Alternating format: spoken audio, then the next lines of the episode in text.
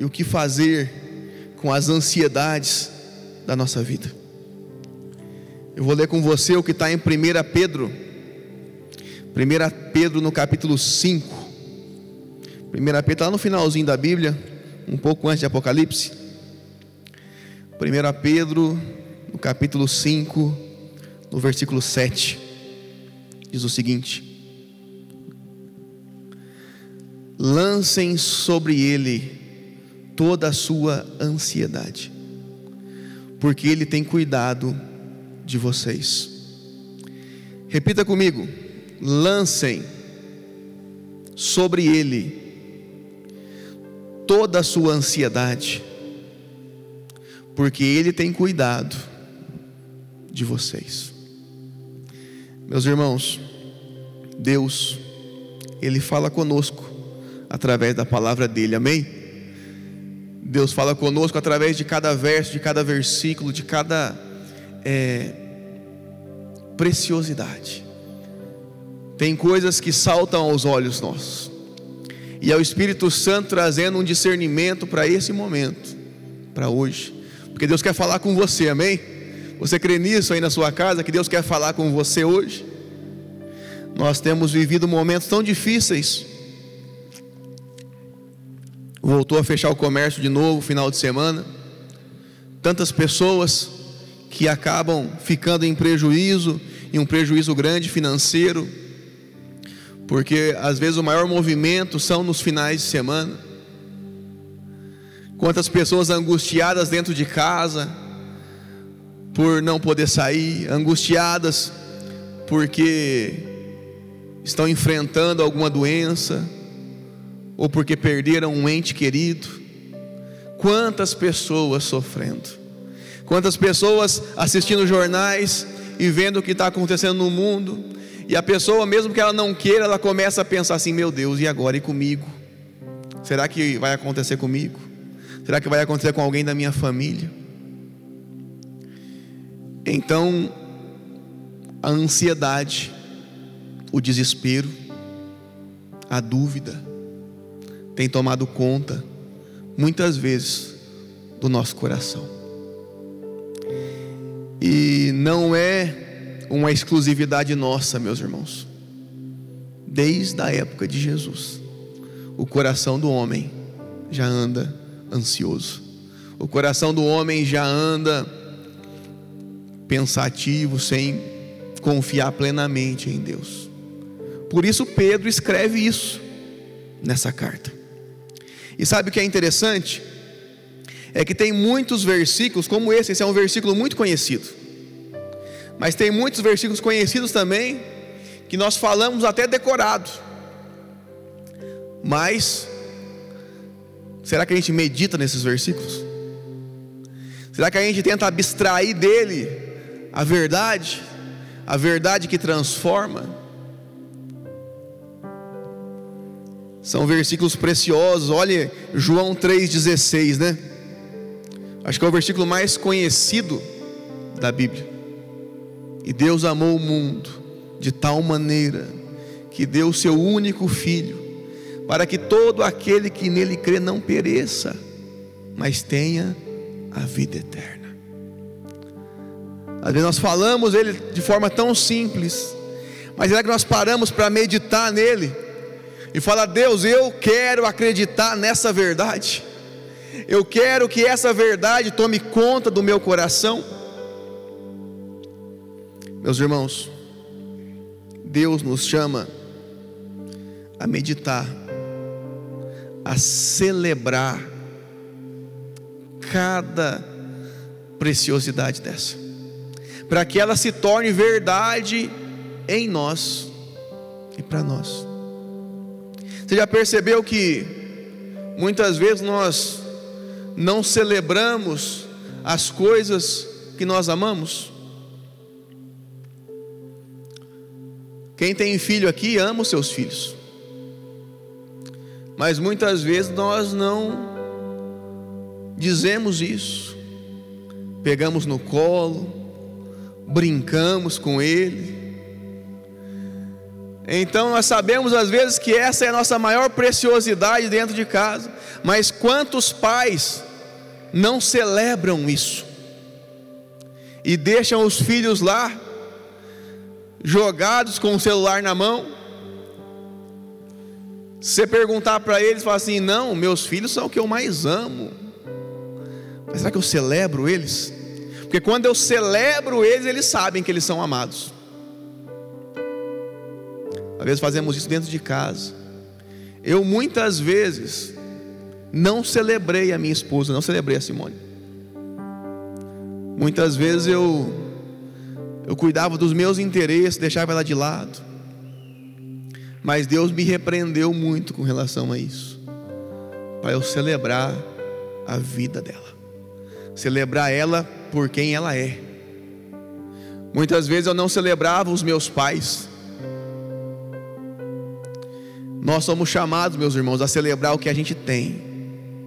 O que, que você tem hoje?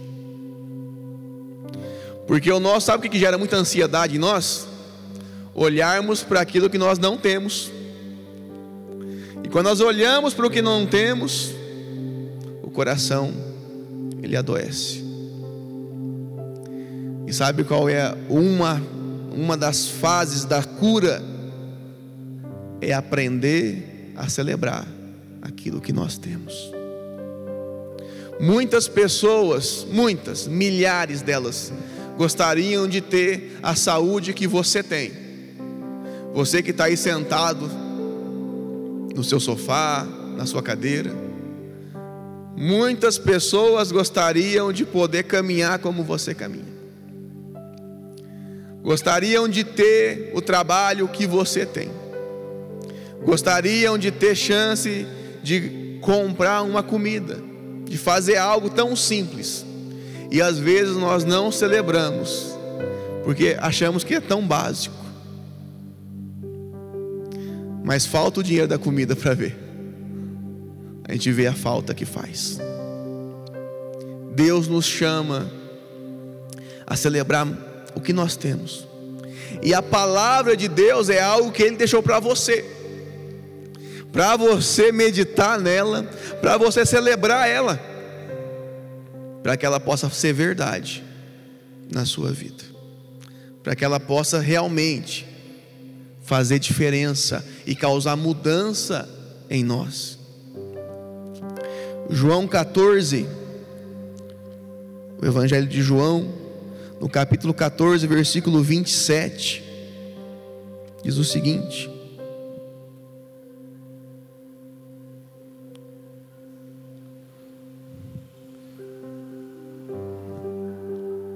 Em Marcos aqui, aí fica difícil, né? João 14, 27. Diz assim: Deixo-lhes a paz, a minha paz lhes dou, não a dou como o mundo a dá. Não se perturbe o seu coração, nem tenham medo. Meus irmãos, está faltando paz no seu coração. Então essa é a hora de clamar a Deus.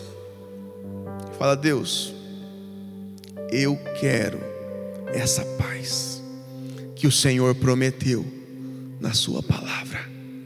Eu quero essa paz, que, porque é promessa tua, Pai. E eu não abro mão de vivê-la, porque eu sei que se é promessa sua, é, o Senhor vai cumprir ela na minha vida. Mas quantas vezes nós ouvimos o versículo ou lemos, mas passamos batido, sem atentar, sem meditar, sem orar em cima desse versículo e fala: Deus, é promessa tua, eu tomo posse disso para a minha vida, eu creio que eu vou viver essa paz no meu coração, essa paz no meu lar, essa paz no meu trabalho, essa paz na minha mente. Quanto mais você buscar o Senhor, mais você vai encontrar com Ele. Quanto mais você buscar essa paz, mais ela vai encher o teu coração. Eu sei o que é ter ansiedade. Eu sei o que é viver inquieto, querendo coisas. E foi muito difícil eu deixar Deus trabalhar no meu coração. Porque o ansioso, ele quer para ontem. O ansioso, ele quer a mudança em uma hora, duas horas, senão já fica inquieto. E tem hora que Deus fala: Não, Juliano, é do meu jeito, é da minha forma, mas eu quero a sua vida na minha presença. É do meu jeito, é da minha forma, mas você é na minha presença. Deus não negocia. Nós às vezes queremos negociar com Deus. Fala, Deus, então eu vou entregar isso. Aí o Senhor faz aquilo na minha vida. Deus, eu vou dar essa oferta aqui, ó para que o Senhor transforme o meu trabalho, o meu emprego. Deus fala: Você pode me testar aí, eu até deixei na minha palavra que você pode me testar, mas no fundo eu não quero, eu quero você. Eu quero você integralmente no meu, aqui na minha presença. Ele quer o nosso coração, a totalidade dele. Meus irmãos, quantas vezes nós deixamos coisas preciosas passarem, porque nós não celebramos aquilo. Tem dia que eu estou na minha casa e eu estou deitado no sofá, com a Simone do lado, com as crianças pulando no sofá. E eu paro ali, eu fico olhando aquele momento. Eu tento gravar aquele momento assim, porque eu sei que vai passar. Eu sei que eles vão crescer. Eles não vão ser mais. O Isaac já está com 11 anos. Logo tem 18, 20. Eles não vão ser mais os meus bebês. Eu olho para minha esposa. Todos os dias eu falo para ela que ela é linda, que ela é o amor da minha vida. Eu celebro ela porque a gente vai envelhecer junto. Eu oro para ela que continue linda também quando ficar velhinha, né, amor? Mas eu quero que você entenda que o que você tem é o teu hoje e o que você tem feito com o teu hoje. Deus te chamou para celebrar hoje. Deus te chamou para você se entregar hoje para você viver essa paz hoje. Quantas vezes nós deixamos o nosso compromisso com Deus para outro dia, para amanhã, para a entrega ser total. Ficamos postergando através de planos e sonhos. Quando Deus me chamou para pastorear, e eu falei, quando eu, depois de muita luta, quando eu resolvi aceitar, eu falei, tá bom, Deus, eu vou pastorear então. Eu acho que não vai dar certo esse negócio, mas eu vou pastorear. Então me dá uma igreja, um templo e gente. Ele falou, não, Juliano, você não entendeu nada. Não é do teu jeito, é do meu jeito. Não tem templo, não tem gente. É só você. Entrega a tua vida que eu vou fazer. Vai só você para casa da sua mãe. Pega a sua Bíblia e começa a pregar. É do jeito de Deus. E do jeito de Deus é tão melhor. Tão melhor. Deus tem tantas coisas, meus irmãos. Mas Ele quer que nós aprendamos a nos entregar hoje, sem dizer para Deus como que tem que ser sem dizer para Deus como é que Ele tem que fazer. É falar, Deus, eu confio tanto no Teu amor, tanto na Tua graça, tanto no Teu cuidado, que o que o Senhor pedir eu estou indo. Porque eu sei que o que o Senhor tem preparado para mim é muito melhor do que eu posso planejar, do que eu posso querer. Deus tem grandes coisas, meus irmãos, a fazer em nossas vidas. Romanos 8, 28 diz o seguinte: Sabemos que Deus age em todas as coisas para o bem daqueles que o amam, dos que foram chamados de acordo com o seu propósito. Meus irmãos, quando você está vivendo o propósito de Deus, Deus move céus e terra. Deus age em todas as coisas. E aquilo que está errado vai ter que ficar certo. Aquilo que está diferente vai ter que ficar igual, porque Deus resolve agir na hora que nós resolvemos obedecer a Ele. E fala, Deus, muitas vezes eu não obedeci, mas hoje eu estou aqui, e eu vou fazer da forma que o Senhor quer. Temos que aprender, meus irmãos, a celebrar essas coisas. Então nós lançamos, como eu li em 1 Pedro 5, lancem sobre ele toda a sua ansiedade. Sabia que nós vivemos num mundo muito impessoal. Como assim, Juliano? No mundo que trata as pessoas como um produto. Então, geralmente você só é considerado alguém se você tiver alguma posse, se você tiver algum cargo, se você for alguém importante, segundo o padrão do mundo. E muitas vezes nós, sem querer, também olhamos assim. Só que sempre vai ter alguém com mais dinheiro, alguém mais importante. E daí a pessoa começa a se achar um nada. Mas a pessoa olha para a conta corrente dela e ela fala: Meu Deus, eu não sou nada. Olha a situação que eu estou aqui. Ela olha para o trabalho dela. Nossa, podia ser muito melhor, né? Olha o que eu estou vivendo. E a pessoa ela começa a pensar que Deus não a ama, que Deus não se importa com ela. Ela começa a olhar para as coisas e ela pensa assim: mas se eu tivesse algo mais, talvez, porque no fundo ela quer ser mais amada ela quer ser mais considerada. E sabe por que dessa falta? É pela falta de encontrar com um amor verdadeiro, que é o amor de Cristo Jesus. E às vezes, por causa desse sistema mundano, nós começamos a nos olhar assim e não entendemos que nós somos pessoas que Deus conhece profundamente. Que nós somos pessoas que Deus conhece o nosso coração e sabe exatamente por aquilo que estamos passando. Pensamos que Deus também é impessoal, mas não é. O nosso Deus é um Deus pessoal. O nosso Jesus é um Jesus que se relaciona comigo e com você.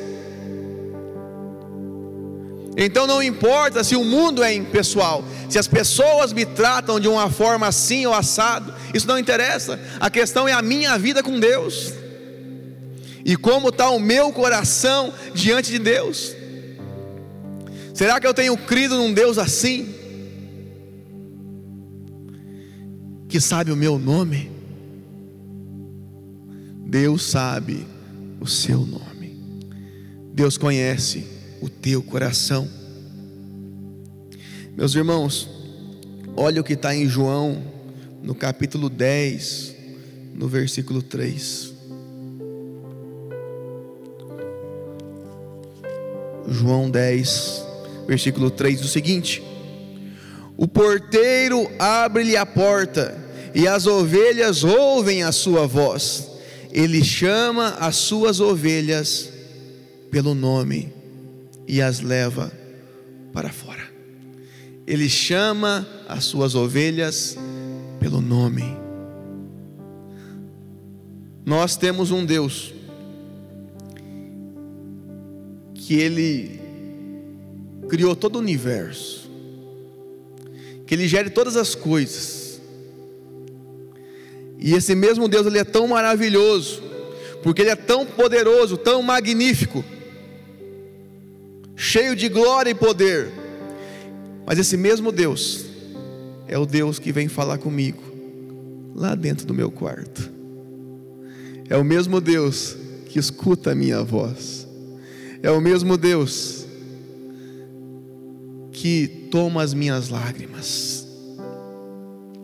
Esse é o nosso Deus.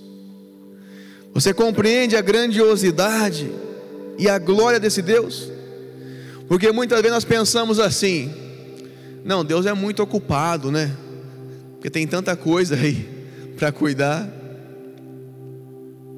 Meus irmãos, realmente Deus é muito ocupado, mas Ele é infinitamente bondoso, infinitamente misericordioso, e Ele nunca recusa uma oração, Ele nunca recusa um coração quebrantado e contrito que se achega até a presença dEle. Lembra da história de Zaqueu? Zaqueu, ele era um cobrador de impostos. E Jesus estava passando e tinha uma multidão querendo falar com Jesus, relar em Jesus. E Zaqueu era baixinho. E falou: Jesus não vai me ver aqui. Ele vai, sobe numa árvore. E a Bíblia fala que Jesus olha para ele e fala: Zaqueu, hoje eu vou lá almoçar com você. Aquele povo odiava Zaqueu, porque Zaqueu cobrava imposto do, do próprio Israel. O próprio povo de Israel tinha que pagar o imposto, porque Zaqueu que recebia os impostos e mandava para Roma. Então, perante o povo de Israel, Zaqueu era um traidor. Tanto é que quando Jesus fala que ele vai na casa de Zaqueu, o pessoal fala: Meu Deus, o que, que, que Jesus vai fazer lá? Na casa daquele miserável, daquele Zaqueu? Mas Jesus não se importa com a imagem dele. Jesus se importa com Zaqueu. E ele chama Zaqueu pelo nome dele. Muitas vezes nós olhamos para nós, para as nossas dificuldades, e pensamos: não, agora não tem jeito. Não, agora foi o boi com a corda. Agora não tem mais solução. Em Jesus sempre tem solução. Em Jesus sempre tem jeito. A questão é: será que nós estamos, estamos ouvindo a voz dEle? Será que nós temos nos achegado a Ele para ouvir e nos chamar pelo nosso nome? Porque Ele chama você pelo seu nome. Meus irmãos, Deus é um Deus de intimidade. O nosso Deus é um Deus que quer a gente colado nele. Às vezes nós parecemos umas ovelhas meio rebeldes, né? Saímos fora do aprisco, mas Deus fala: volta aqui. Machucou? Eu vou curar você então. Deus coloca a ovelha nas costas e traz, porque Ele é o bom pastor, Ele que cuida de nós. Meus irmãos, você lembra da mulher que tocou na orla do manto de Jesus? Jesus estava cercado por pessoas, todo mundo querendo tocar nele, querendo ser curado. Aquela multidão empurra para lá, empurra para cá, de repente, aquela mulher com fluxo de sangue, ela toca no manto de Jesus. Na hora que ela toca, Jesus para, fala: opa, alguém me tocou aqui. E os discípulos falam assim: Mas Jesus, você está de brincadeira, né? Como alguém te tocou? Está todo mundo aqui te empurrando, todo mundo aqui querendo tocar em você, está todo mundo pegando em você. Como você fala que alguém me tocou? Vocês não entenderam.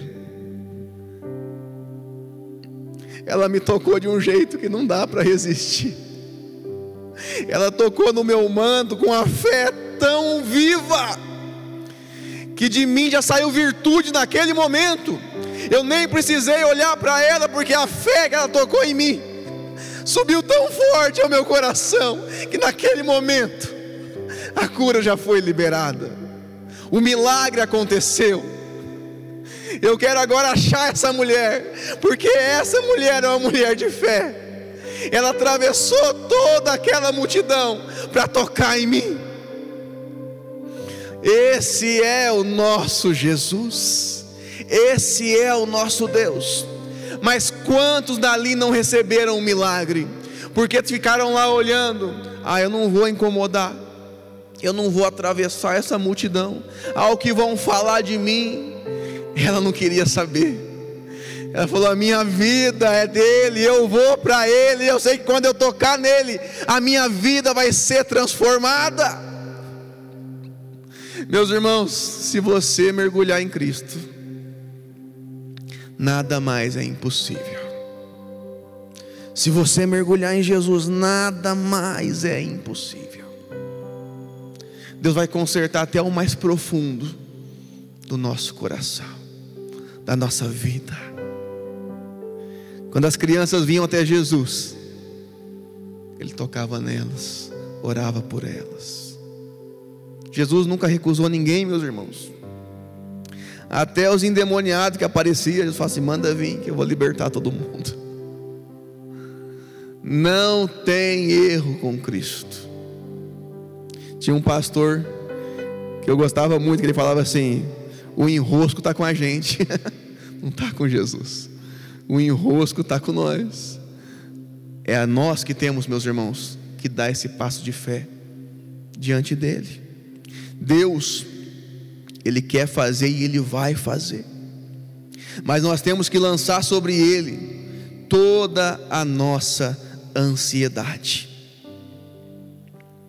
Tem pessoas que estão com ansiedade acerca da família, acerca das crianças, da esposa, do marido. Quantos aqui pensam assim: meu Deus, o Senhor podia mudar aquele meu filho que está afundado na droga.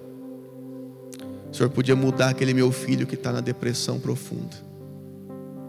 O Senhor podia mudar aquele meu marido que está com aqueles problemas. O Senhor podia mudar a minha esposa para ela ser mais amável, Quantos estão vivendo essa ansiedade? Outros vivendo essa ansiedade por causa das finanças, pensando: como será o meu futuro?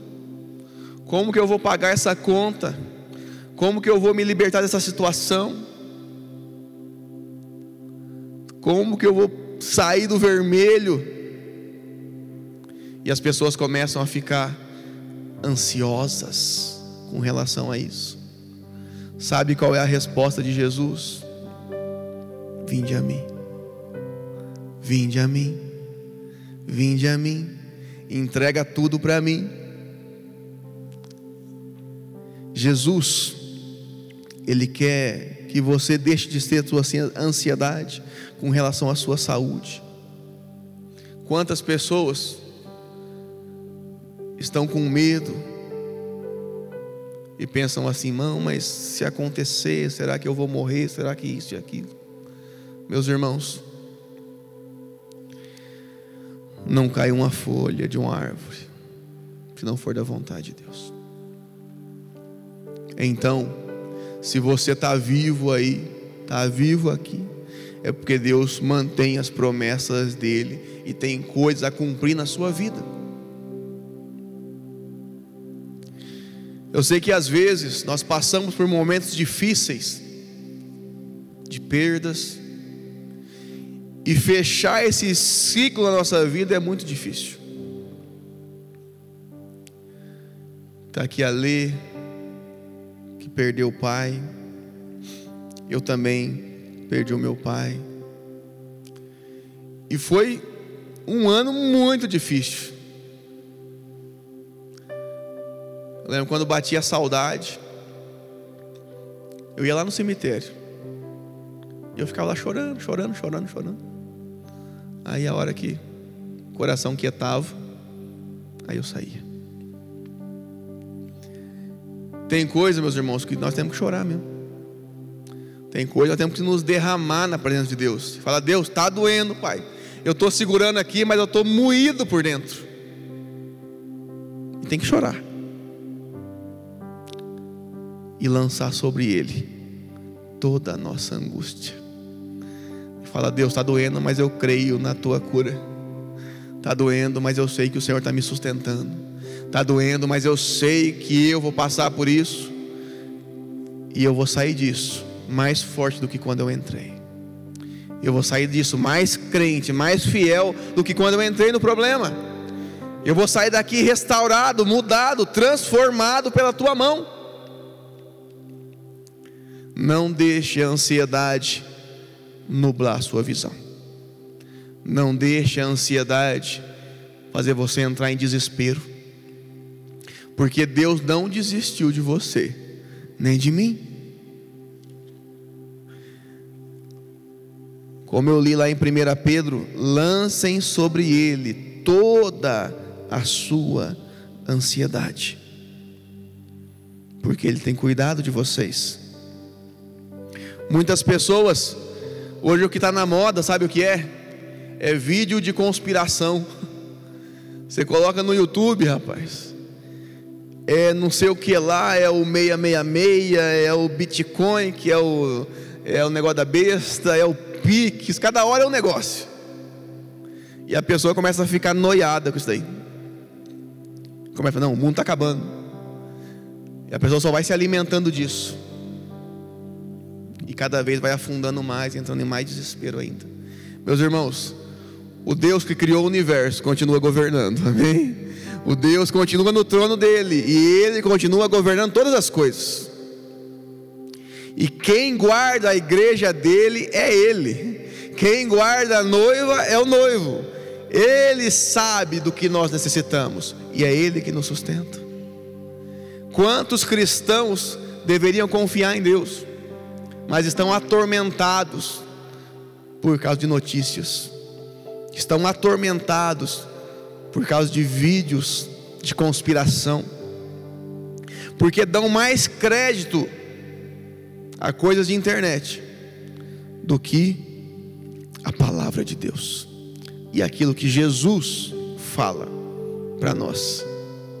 Muitas pessoas. E Deus quer que nós voltemos, sabe a quê? Ao primeiro amor. Deus quer que nós voltemos à essência da palavra dele. Cristãos que são apaixonados pela palavra a ansiedade, meus irmãos, quando nós não entregamos ela para Jesus,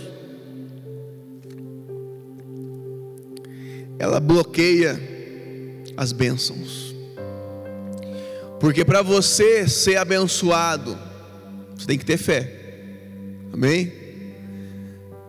E ter fé é acreditar no impossível. É crer naquilo que você não está vendo. Mas a ansiedade bloqueia isso em você. Você nunca vai ver um ansioso com fé. Porque o ansioso sempre vai estar duvidando. será que vai acontecer? Será que isso é é possível? Quando que vai acontecer então? Mas o que tem fé descansa na palavra de Deus. O que tem fé descansa na palavra do Senhor. E fala: se o Senhor falou, está falado. Vai acontecer eu só vou perseverar na Sua palavra. O que tem fé não olha para trás. O que tem fé não arreda o pé. E fala: Senhor, está difícil, mas eu não saio da tua presença. Está difícil, mas eu vou crer e eu vou ver esses milagres acontecendo na minha vida. Deus nos chama para isso. E a nossa fé é desafiada muitas vezes no fogo. Você acha que foi, fé, foi fácil para Daniel, um cara fiel, ser colocado na cova dos leões? Não foi fácil nem para o rei que colocou ele lá. O rei falava assim: Que o Deus que você serve te livre, porque eu não posso perder você, Daniel. E coloca ele na cova. Daniel não muda dentro da cova. Ele podia falar: Oh Deus, o que, que adiantou te servir? Onde eu vim parar aqui? Dentro de uma cova. Cristão imaturo faz isso. Reclama antes, reclama durante, reclama depois. Reclama antes de entrar na cova, reclama durante a cova. Daniel não fala nada. Ele só se mantém fiel. E o que, que acontece? Os leões têm que fechar a boca. E fala: opa, aqui é Daniel que está aqui dentro. Da mesma forma com Sadraque, Mesaque e Abednego. Você acha que foi fácil entrar naquela fornalha? Não foi não, e entraram por causa da fidelidade. Mas Deus foi fiel com eles dentro da fornalha. Entenda isso, nossa fé é desafiada nas dificuldades. Mas se eu deixo a ansiedade tomar conta do meu coração, eu já entro vacilando eu já entro querendo desistir. Eu já entro reclamando. E adivinha, aí não dá certo. Porque eu anulei a fé. Eu anulei aquilo que ia fazer a promessa acontecer, porque Deus honra a minha fé. Então vamos lançar sobre Jesus toda a nossa ansiedade, para que possamos experimentar a alegria do Senhor. lance todas as suas ansiedades. Meus irmãos, ninguém te entende tanto quanto Jesus. Ninguém conhece o teu coração mais do que Jesus. Ninguém sabe das suas dores mais do que Jesus. Ninguém sabe dos seus erros mais do que Jesus. Ninguém sabe dos seus acertos mais do que Jesus. E por que muitas vezes nós não vamos até Ele? O seu, se o seu coração está magoado, Ele cuida disso. Se o seu coração está cansado, Ele te dá ânimo, Ele te dá forças. Quantas vezes você já entrou derrotado na presença de Deus e saiu de lá cheio de fé, saiu de lá transformado? Às vezes a situação em volta não mudou nada, mas dentro de você algo aconteceu. Jesus, Ele diz para você hoje: lance sobre mim todo o seu desespero, lance sobre mim toda falta. Tem pessoas que sofrem porque não tiveram um pai presente. Jesus diz: lance sobre mim a falta do seu pai. Tem pessoas que sofrem porque não foram criados com os pais. Jesus diz: lancem sobre mim toda essa falta. Tem pessoas que sofrem porque saíram de um casamento destruído. Jesus diz: Eu sou o noivo. Lance sobre mim toda a sua expectativa. Ele supre todas as expectativas. Jesus chama você hoje a lançar sobre Ele toda a sua ansiedade, todo o seu desânimo toda a sua dor, todo o seu desespero, todo o fardo que você carrega por uma culpa, todo o seu pecado, tudo aquilo que o inimigo fez para tentar te destruir. Jesus chama você hoje, Ele olha para você e diz: Você é o meu filho amado, você é minha filha amada, lance sobre mim. Ele aguenta carregar qualquer fardo, Ele pode carregar, e sobre você Ele vai colocar um fardo leve, um jugo suave, sobre a sua ansiedade, Ele vai dizer: confia em mim, entregue para Ele hoje. Quero que você fique de pé aí na sua casa. Você das equipes que também pode ficar de pé aí no seu lugar. E eu vou estar orando por você. Eu quero que você feche os seus olhos.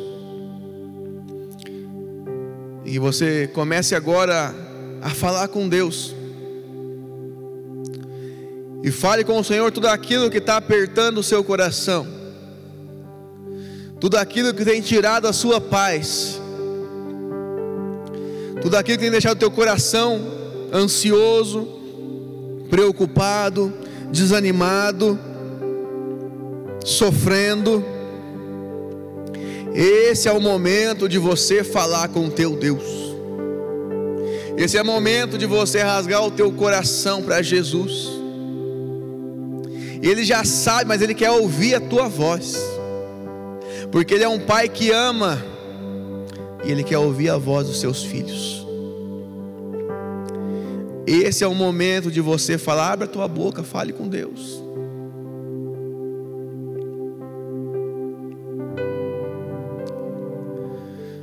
Jesus,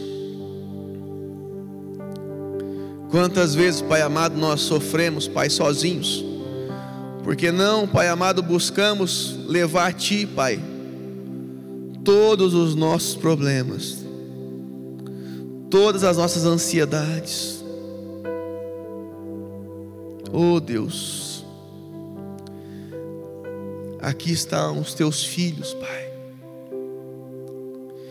E eu sei, Pai, que o Senhor é apaixonado, Pai, por cada um deles. Que o Teu amor, Pai amado, não pode ser sequer medido, Mas eu sei, Senhor, que o Senhor tem grandes coisas, Pai amado.